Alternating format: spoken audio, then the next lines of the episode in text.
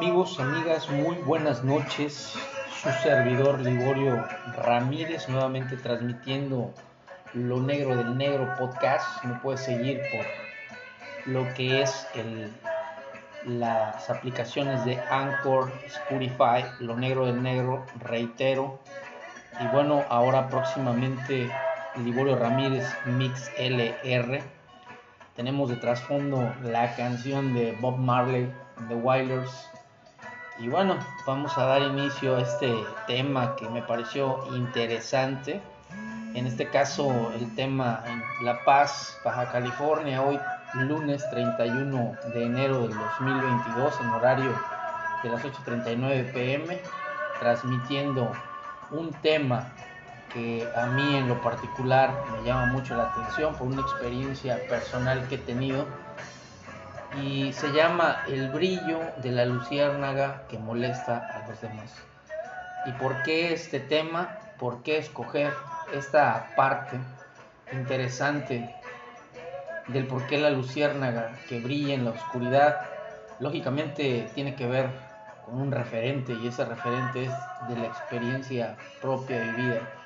Se sabe que la vida se adquiere por medio de vivencias y experiencias. Ya habíamos tenido un programa en redes sociales, ya habíamos eh, estado en YouTube, YouTube y hasta cierto punto en estas redes sociales que son espacios para poder expresar lo que se siente, lo que se vivencia, es decir, el brillo de la luciérnaga que molesta a otros. Tuve la experiencia aquí en la Baja California, un hotel denominado eh, Hotel Ponderante Nuevo, el Hotel Club.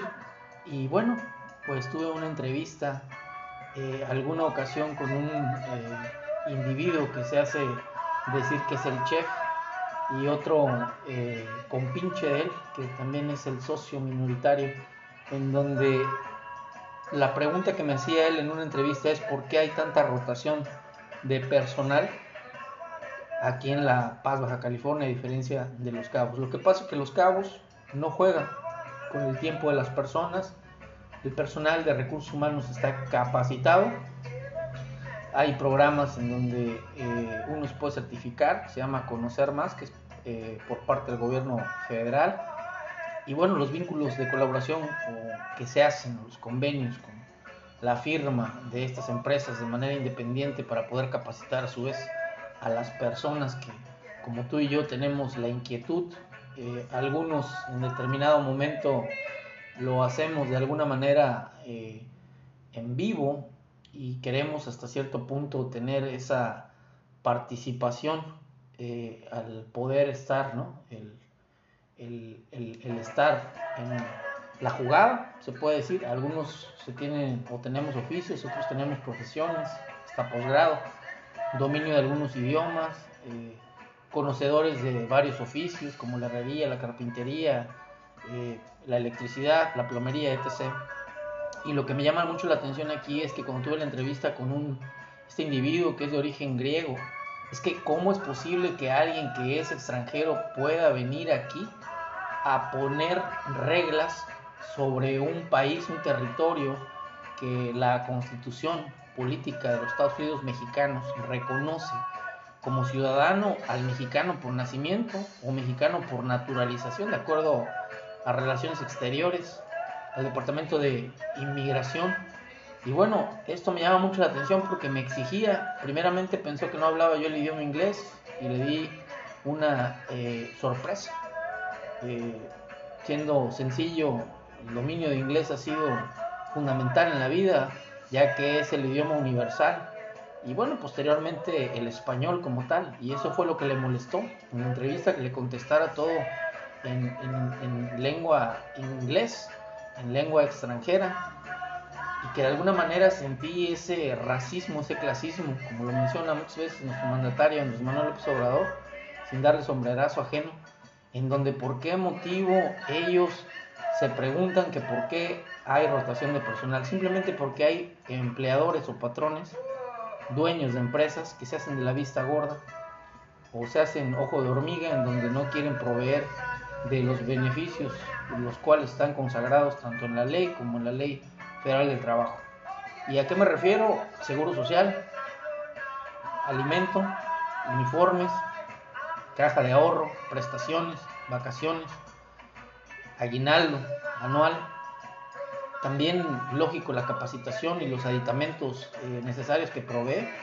Pongo un ejemplo, dado el caso fuera, te contratan como mesero, plumas, eh, lapiceras, lapiceros, eh, bolígrafos, comanderos, comanderos si sean en papel o digitales, ahora las famosas tablets.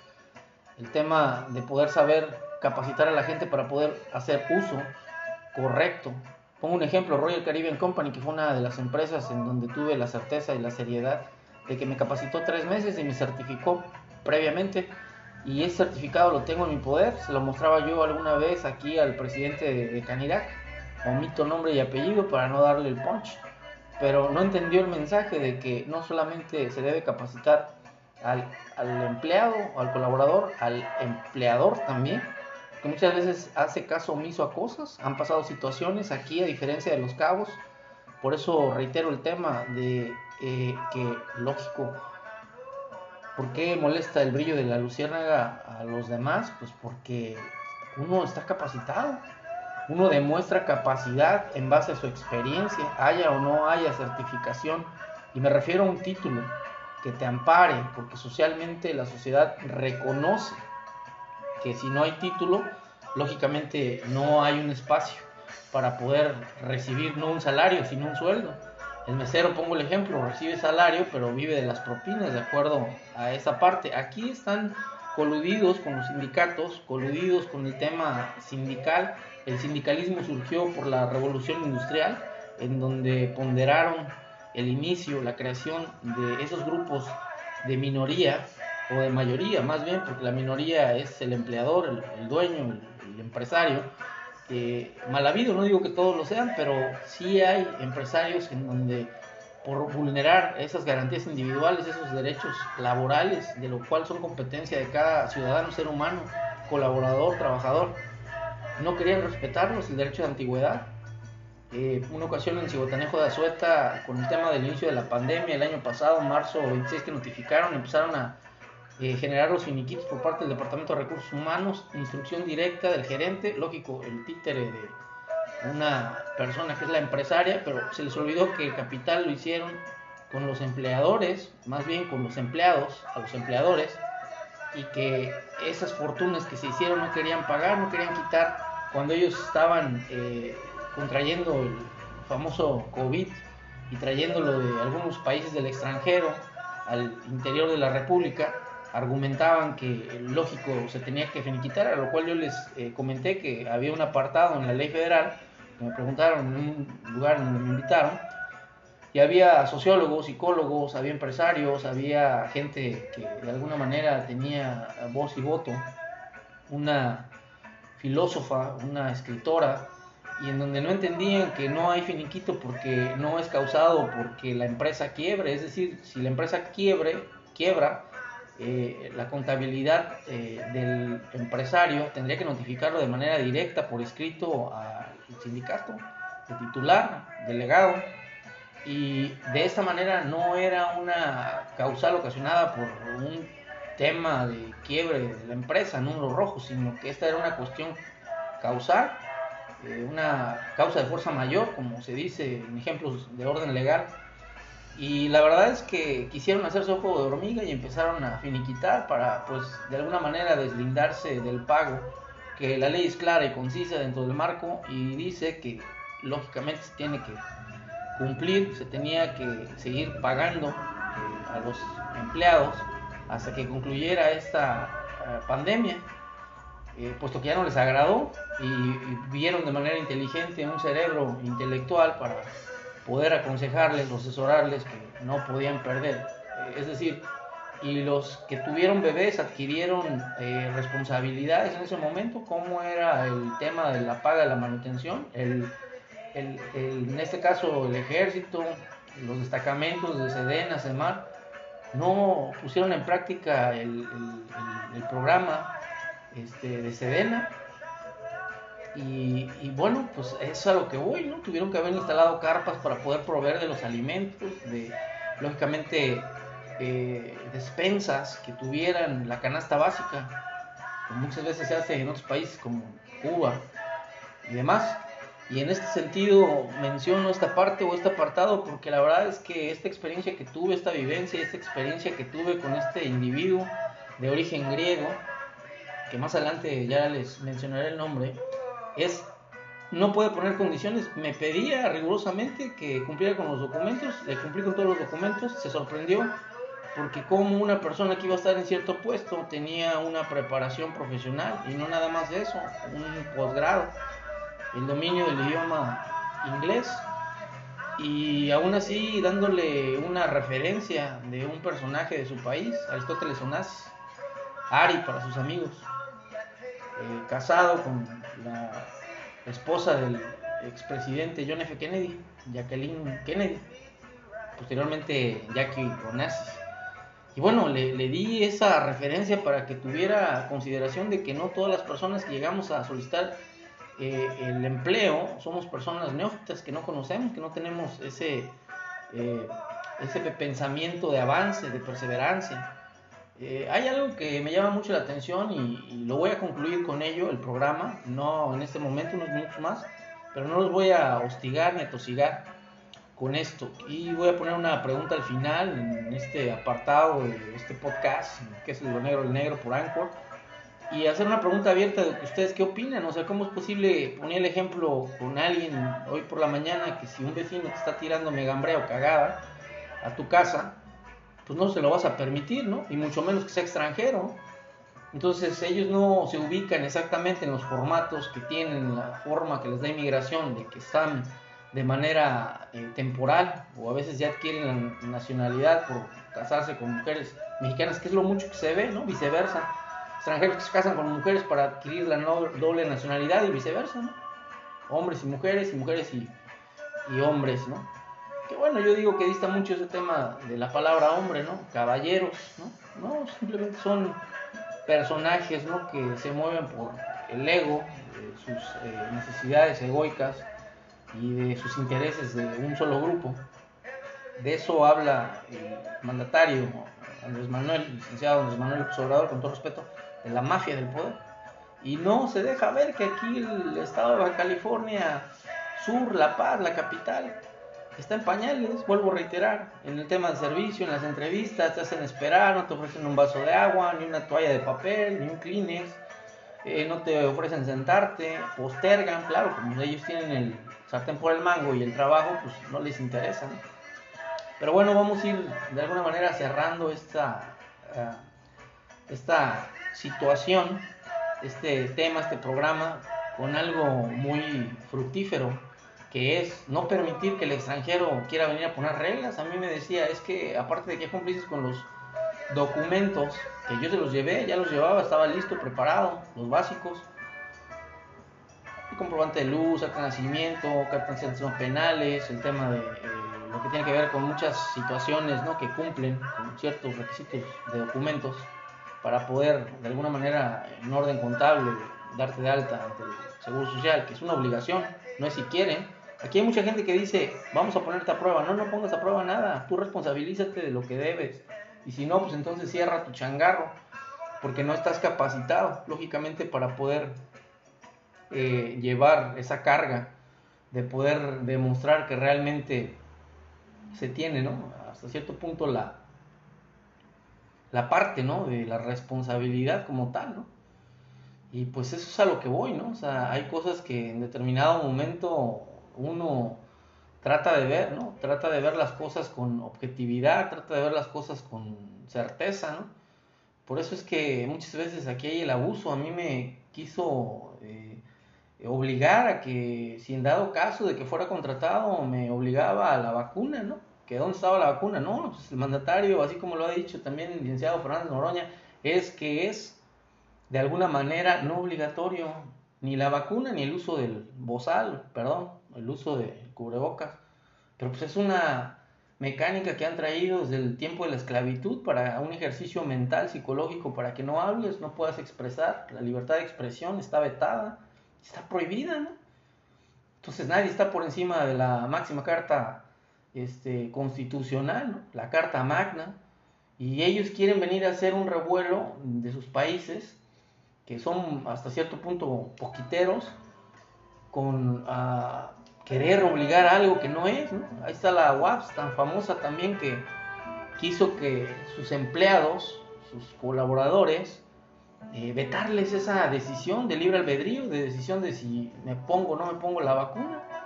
O sea, querían ellos de alguna manera obligar a que ellos pudieran, para poder continuar con los contratos subsecuentemente, el poder, imagínense, eh, tener que vacunarte, ¿no? Y pues eso de alguna manera viola garantías individuales, eh, vulnera las garantías individuales del ser humano.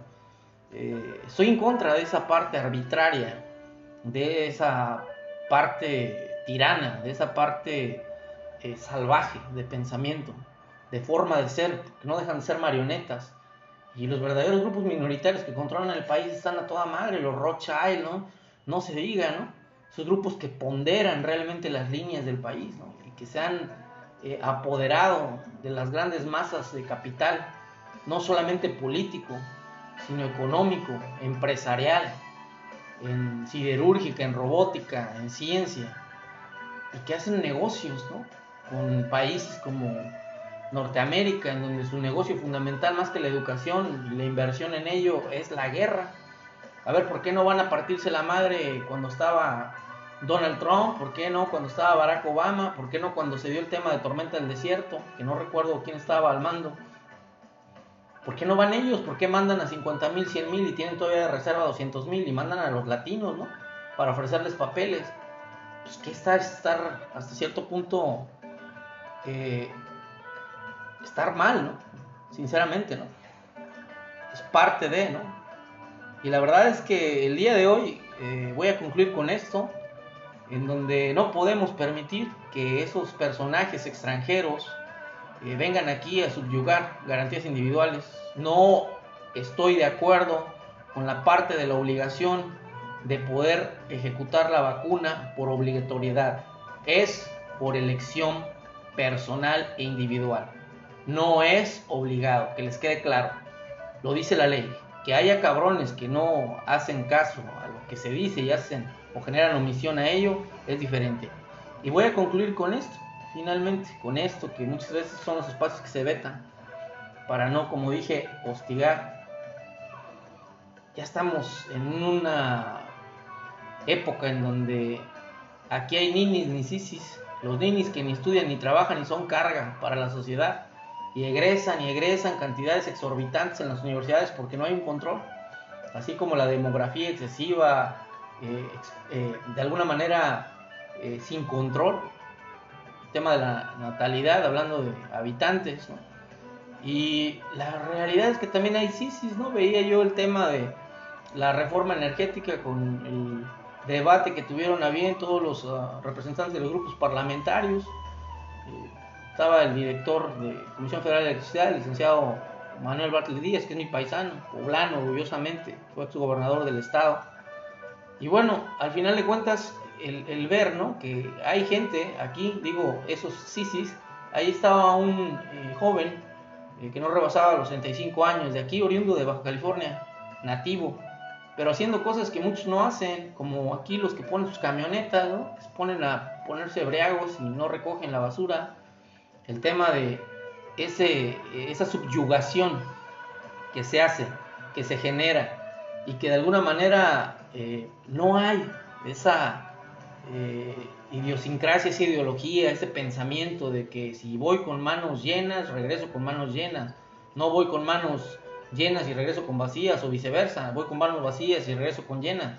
Y nada más es para lo mío. No, ponte a ver realmente que si tú haces un eh, desequilibrio, donde tú tiras basura, en donde tú escupes, en donde tú desarmonizas con esta parte de lo que tiene que ver con la naturaleza, realmente esa es la parte, ¿no? En donde no se ha entendido que aquí en Baja California se está en pañales, son neófitos, no les gusta que les digan que son pendejos, pues para poder realizar un puesto dentro del Congreso de la, del Estado, aquí, asesores y particulares, eh, y ello, ¿no? Entonces esa es la realidad, ¿no? O sea, hay gente que se tiene, se tiene o tenemos la capacidad de poder estar ahí, pero no dejan. ¿Por qué? Por su orgullo empecinado, por esa arbitrariedad. Y bueno, me despido con ello, con esta canción de Carlos Santana, Samba para. Eh, espero les haya agradado el programa y si no me vale madre, pueden opinar. Hasta la próxima.